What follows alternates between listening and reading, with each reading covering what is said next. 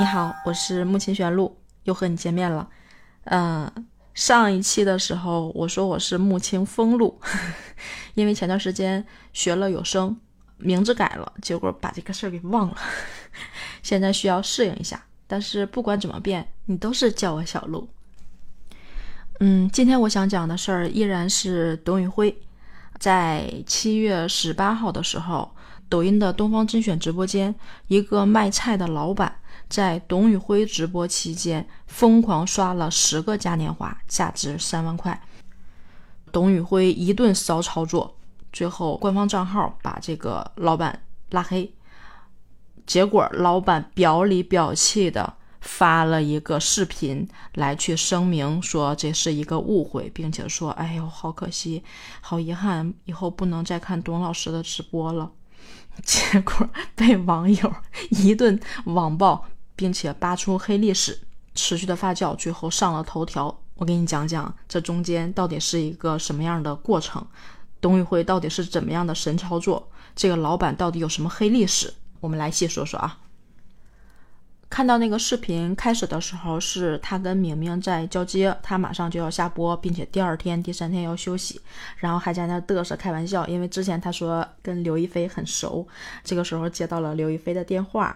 假装嘛，假装接了电话，然后在那说啊，手机没有电了，没听见啊，明天啊，明天什么时间？然后意思说，哎，要约会啊，见个面之类的。明明就在前面笑啊，后来他自己又解释说啊，我说的那个飞是飞翔的飞，流是手榴弹的流，就是开着玩笑，他就下播了。这个时候嘉年华已经刷了三个了，但是明明并不知道什么情况。第一次董宇辉返场的时候，明明导演给明明的反馈意思是说这会儿有故障，然后董宇辉上来救场，他们俩开始聊了会儿天儿，大概是这个意思。下了之后。这个时候嘉年华还在刷，估计下面的时候导演就跟董宇辉去沟通这个事儿，让他上去去做救场。那董宇辉的神操作来了，上来之后问导演还有哪些农产品在卖，然后开始把这些农产品全都摆出来，黑木耳、羊奶粉、皮蛋、桂圆干、有机绿豆全都摆出来在这儿，然后说。然后给员工都买一份，我看你刷了礼物刷挺多的，别空手走啊，大哥，别空手走啊，买点买点，别空手走。把这些农产品全都摆上来之后，董宇辉在那儿连眼睛都没有对视屏幕，在那儿向下看，一挑着眉说：“哎，你慢慢买，我下班了。”就是那种神情中带着那种不屑、鄙夷和对你的冷漠的那个状态，你可以脑补一下啊。这个时候他第二次返场下场了。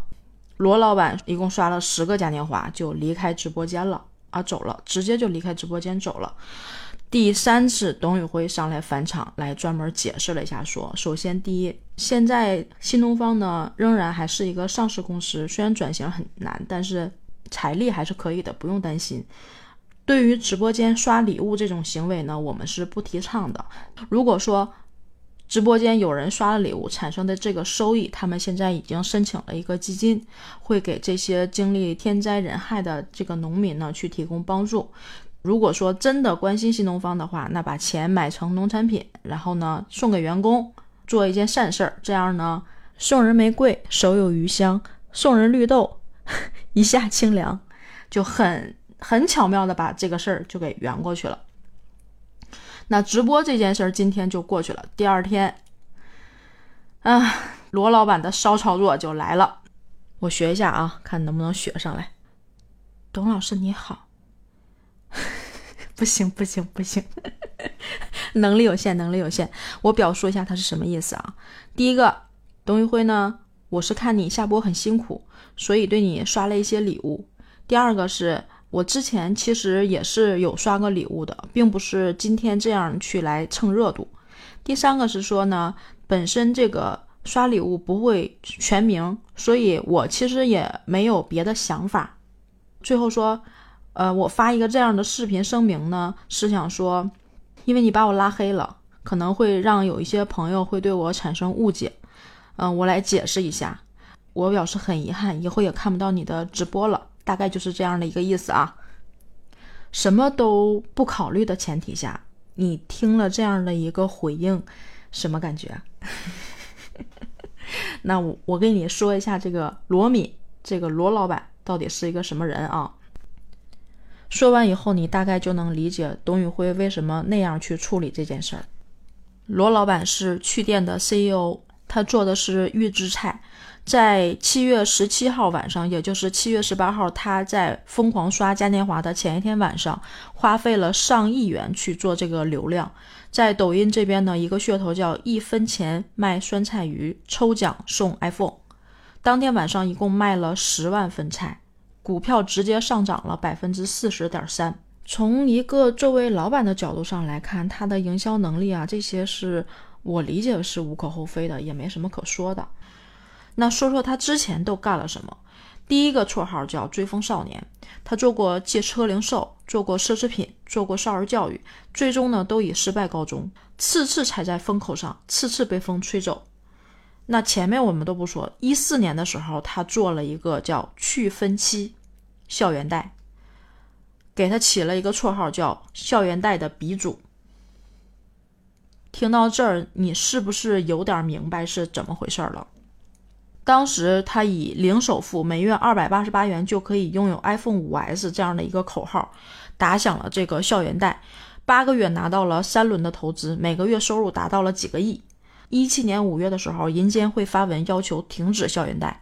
年底的时候，罗敏回应说：“一切坏账不去做催收，不还钱就当给你送福利了。”接着，很多人就晒出了这个催款记录，指责罗敏满口谎言。